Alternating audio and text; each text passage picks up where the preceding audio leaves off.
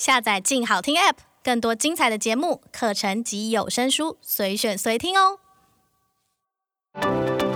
小时候，我们在少年漫画里找热血的梦想，在少女漫画里幻想甜美的恋爱。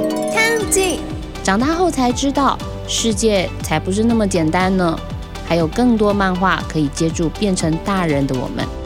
就让我们来聊聊关于漫画的这些那些事吧。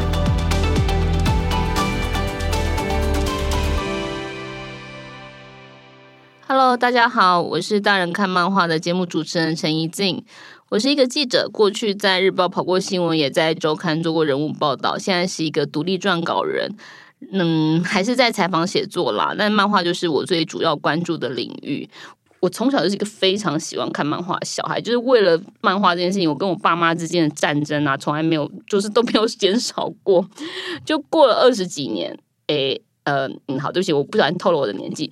总之呢，过了这么多年以后，我都还心心念念，就是当年被我老爸丢掉的那个乱码二分之一。就是你看我现在几岁，我每次回家就跟我爸说：“爸，你如果那时候没有把我的大蓝版的乱码二分之一丢掉，他现在就是一个很有钱的，怎么怎么怎么怎么绝版之类的东西。”那我爸已经听到就觉得烦，每次都在讲一样的事。但其实这就是反映出一种台湾传统观念里面，漫画就像违禁品这件事情，好像小孩子才会看漫画。然后也会被贴上一个就是会拖累课业的标签啊等等。然后我记得有一次我在查教育部闽南语词典的时候哦，你知道漫画的台语是尪仔册，然后它的例句更有趣了，例句是囡仔人爱看尪仔册。漫画真的是这样吗？难道你以后变大人之后，我们就不再看漫画了吗？所以呢，就来开了这个节目，在大人看漫画的节目里。我们来跟大家聊聊，漫画真的是小孩子的读物吗？除了日本漫画以外，世界上还会有什么漫画？然后最重要的是，台湾又有什么样的漫画？我们都听过重版出来这样子美妙的名词哦，但是什么样的漫画会重版出来啊？在重版出来的背后又有什么编辑跟作者过招的秘密？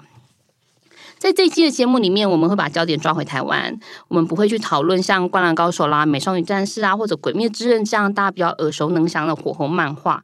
可是我们不得不承认一件事情哦，台湾其实临近日本，长期以来是受到日本漫画的影响，就包括前阵子有一个编辑来问我说。哎，一静啊，如果有一天你要死了，你要带一套漫画进棺材，你可以放放什么东西？那我先问他说，请问一下，我的棺材会有多大？就他就跟我说，嗯，可能不会太大，你可能只能带一套或两套。我说那好吧，第一套我会带《灌篮高手》，然后第二套我会带史泽爱的那个《芳龄同盟会》，在我那个年纪叫做《芳龄同盟会》。两套怎么可能够啊？如果我今天要死了，我想要把我整个书柜放进去，好不好？好，这不是重点啦，对不起。简单来说，就是我们还是很受到日本漫画的影响。但是，这个受到日本漫画影响，大家去思考一件事情：为什么日本漫画会影响了我们的阅读的风格，跟我们的阅读的的那个品味？基本上，这跟出版社引进什么画有很大关系哦。早年的日出版社引进了什么漫画，它会间接养养成读者对于漫画的品味。同时，它也会间接影响创作者，好像是比较热血的少年漫画啦，或者是比较恋爱的少女漫画，才是唯一的出路。但其实早期台湾是有很多精彩漫画的，比如说刘星清的大婶婆，然后晚一点的话有敖幼祥的乌龙院啦，阿推的九密人啦，林正德 Young Guns 啦，还有游素兰的倾国怨灵，和最近被翻拍成电影的火王，这些这些都在努力杀出。就是台漫的重围，只是受到日本漫画跟动画的影响，其实台湾的读者口味啊是慢慢会比较单一的。那到了大概他们就像刚刚提的这些漫画家比较年长之后，其实台湾漫画有一段沉寂的时间哦。可是这不是代表说台湾创作者就真的很懒哦。大家都还记得郑问，郑问是持续不断在创作，寻找各种方式的创作者。他曾经到日本、香港、中国发展，一直到二零一七年心肌梗塞过世的那一刻，他还是在画画。郑问的作品也是台湾第一位登上故宫展出的。在这一季的节目里面，我们也会有一集来聊聊郑问，聊聊这位大师是用了哪些东西来创作，他又是如何热爱着漫画。嗯，我想跑漫画路线十多年来啊，特别是这十年哦，我感觉到一种蛮奇妙的台漫的变化。你会觉得说，台湾的漫画家开始慢慢夺回一种话语权，或者也说，呃，对于创作的主权好了。很大量的作品是从台湾的故事出发，表现的手法越来越多元，然后也开始有电视剧翻拍。比如说，去年有一个引发讨论的电视剧叫做《用酒干嘛讲》，这个原作就是出自于漫画家阮光明，讲的是一个乡下快要倒闭的杂货店的故事，然后中间有一些都更的新闻。那最近的一部要被改编成电视剧的漫画是左宣的《神之乡》，在今年八月的时候开镜，男主角超帅，是李玉玺，好可爱。李玉玺就是那个《我的少女时代》里面那个优等生。就大家可以发现一件事情，就是哎，其实他开始有有有有跟土地有过连接了。像《神之乡》讲的就是大溪的故事。二零一六年到二零一七年有一个非常受欢迎的直剧场的戏剧系列，这个计划在一开始的时候啊，就设定好八部电视剧要同时改编成漫画。各位，这是一个非常大胆的尝试，因为在台湾没有人敢一次出八本台湾漫画。那一开始的时候也没有人知道这些剧会不会红哦。出版社是非常辛苦的产业，如果你今天决定一次要投入八本漫画的资源，它相当于一个小型出版社一到两年的出版漫画量。在第一集的节目里面，我们也会邀请到与植剧场合作的盖亚文化漫画部总编辑李亚伦来谈谈背后的秘辛。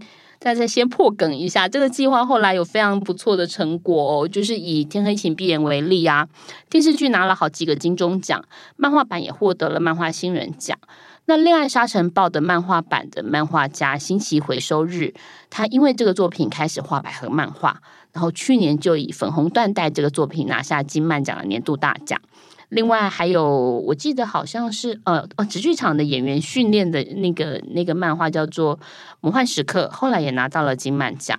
这些都只是台湾漫画近年现况的一小部分哦。这几年还有很多惊人的刊物不断出生，好比最初由中研院主导的 CCC 创作集，这个杂志目前是由文策院在负责。这个漫画杂志它史无前例的把台湾的那个历史素材啊结合成漫画来发声，产生非常多有趣的作品，而且催生了台湾很多新锐的漫画家。后来出现了另外更有趣的东西是漫工出版社的热带季风。这个热带季风，它每一期大概就是会有八到十位创作者，然后用非虚构的故事作为主要的脉络。这本创作品啊，二度入围了法国安古兰漫画节的另类漫画奖。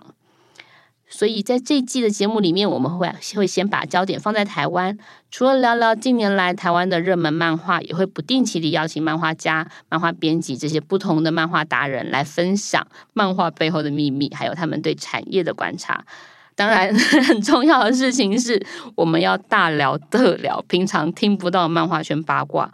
至于有什么八卦，嗯，很多哦，包括还是不要讲好了。漫画家谈恋爱这件事情实在是太浪漫了，我们先保密。今天先到这里，第一集见。